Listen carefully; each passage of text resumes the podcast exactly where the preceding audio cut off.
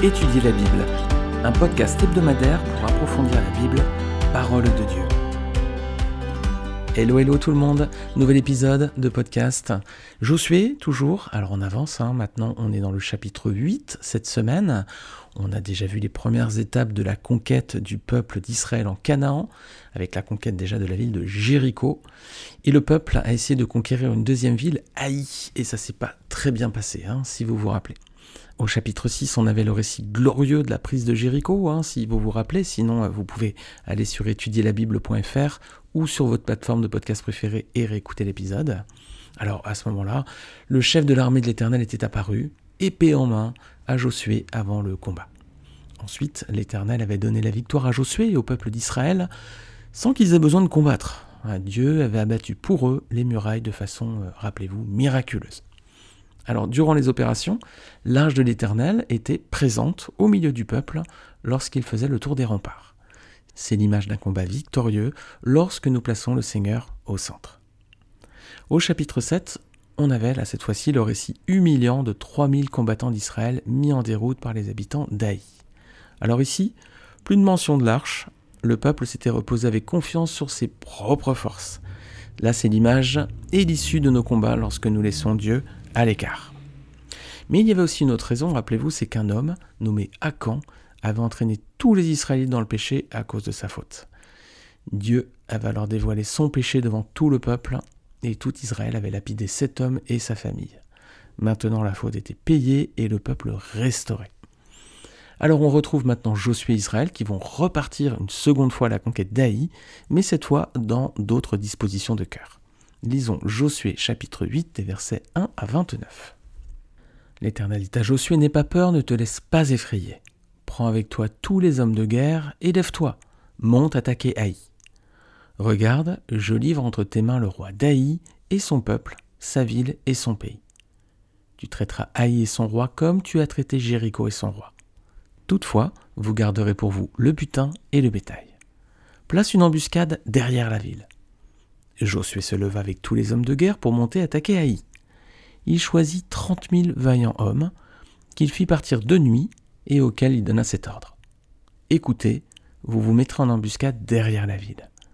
Ne vous éloignez pas beaucoup de la ville et soyez tous prêts.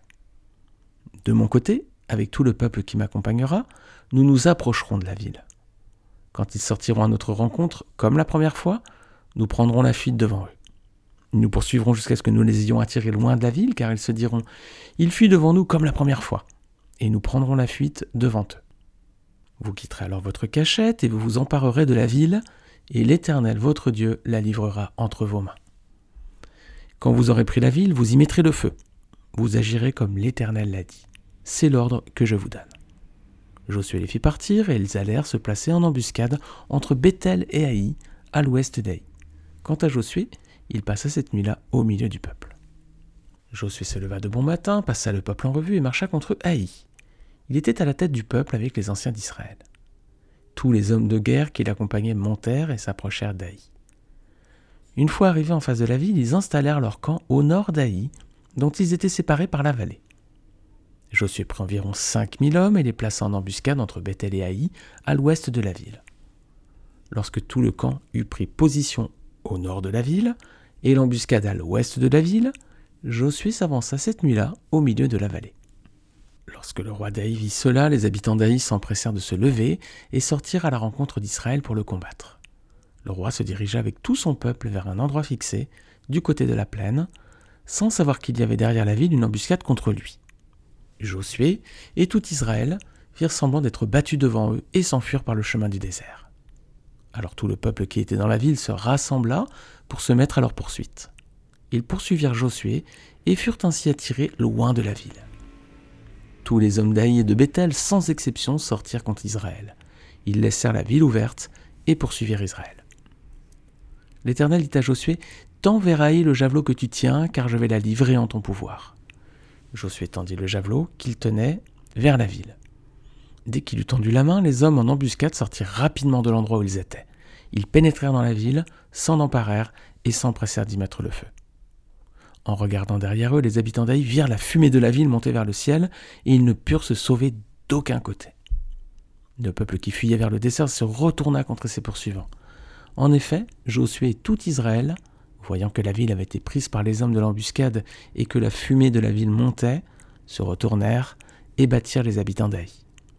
Les autres sortirent de la ville à leur rencontre, et les habitants d'Aï furent cernés de tous côtés par Israël.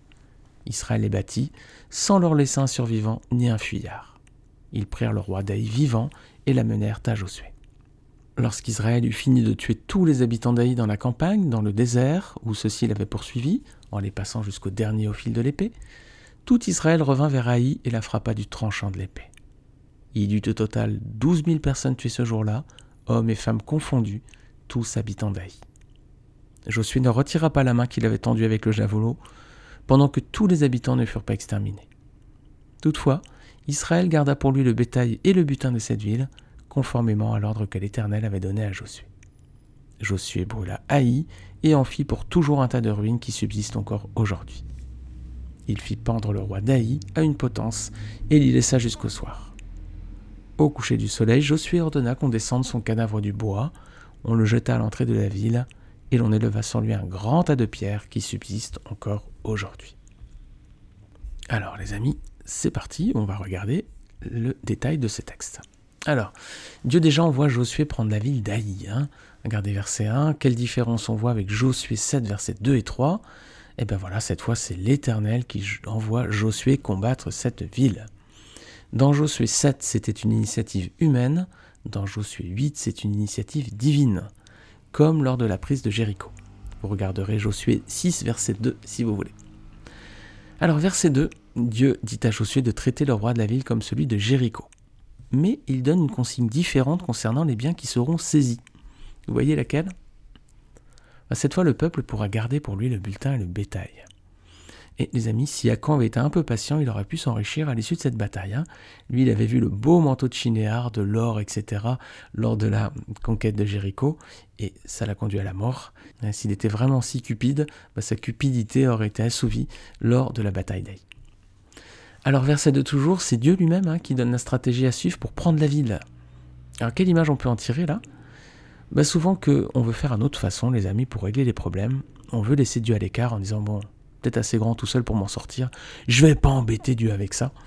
Voilà, bah non, il est préférable de laisser Dieu nous dire ce que nous devons faire. Toujours, les amis, en toute situation. Alors, regardons à présent les préparatifs à la prise de la ville d'Aï, verset 3.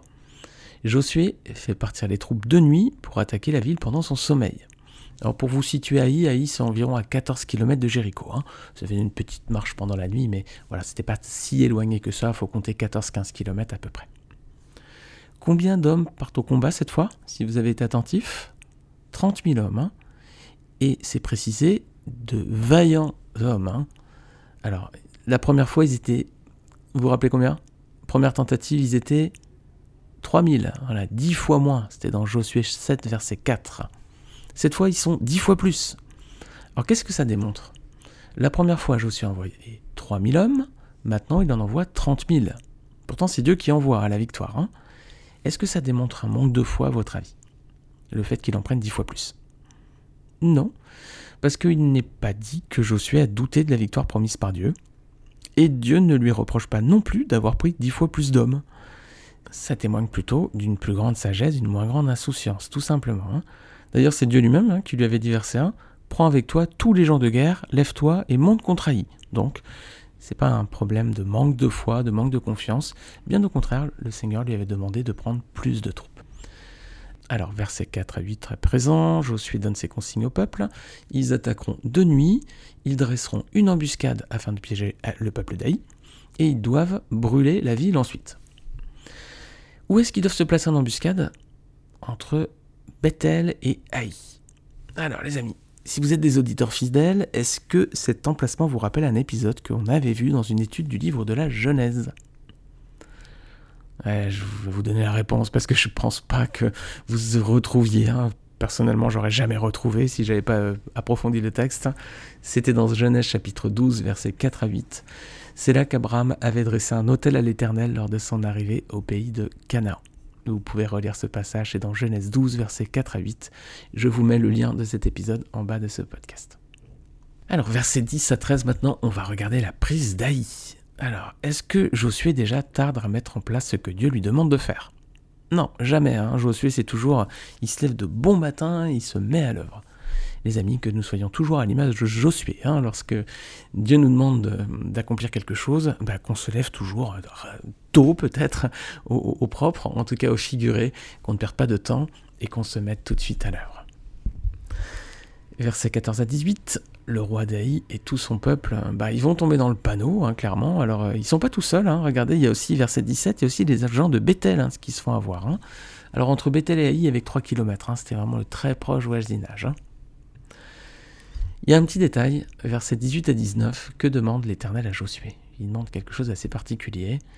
Il lui demande de tendre son javelot vers Aï, car il va livrer la ville en son pouvoir.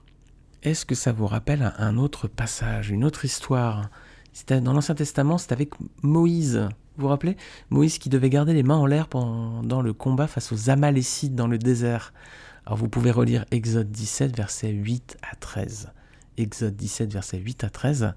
Vous verrez que Josué est déjà présent. C'est lui qui conduisait le peuple dans cette bataille. Voilà, le personnage de Josué était déjà présent dans cet épisode-là.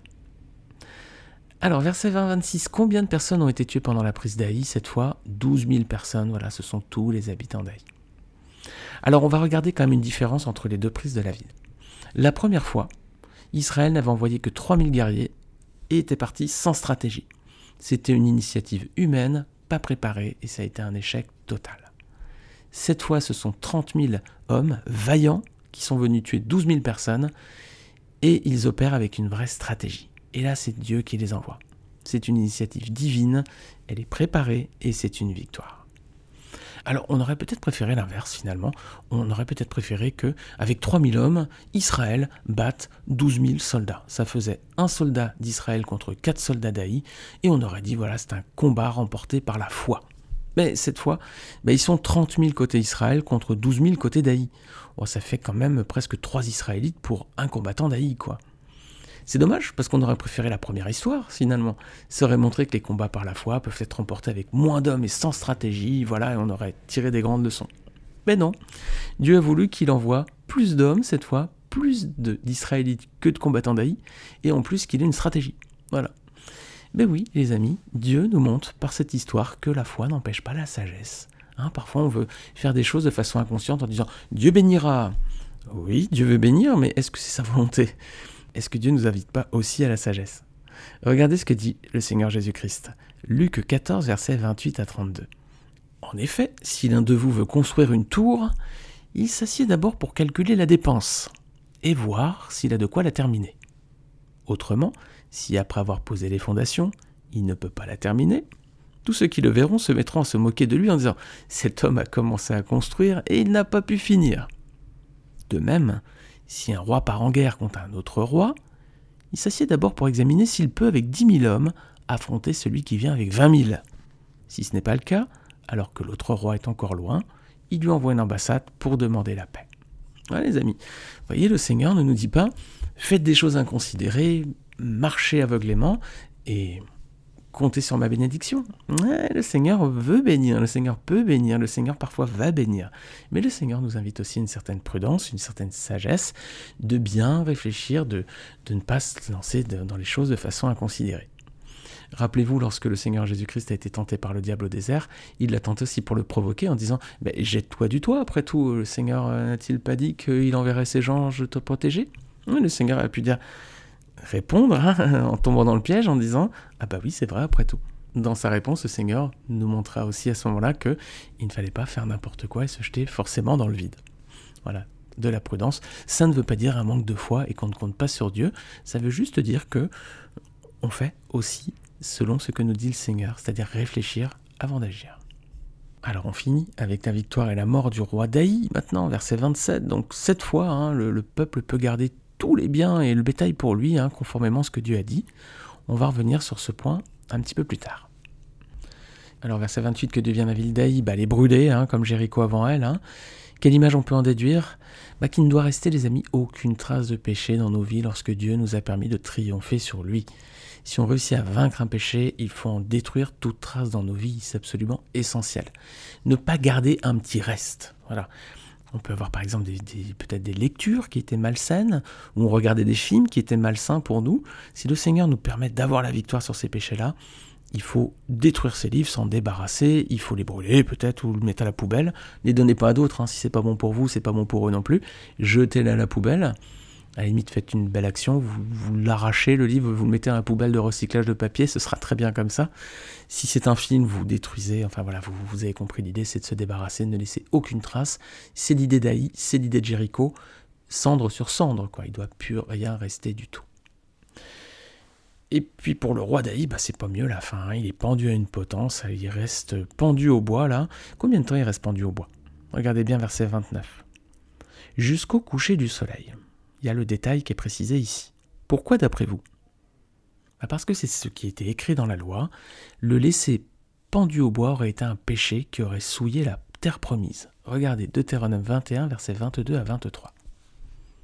Si tu exécutes un homme qui a commis un crime digne de mort et que tu le pendes à une potence, son cadavre ne passera pas la nuit sur le bois.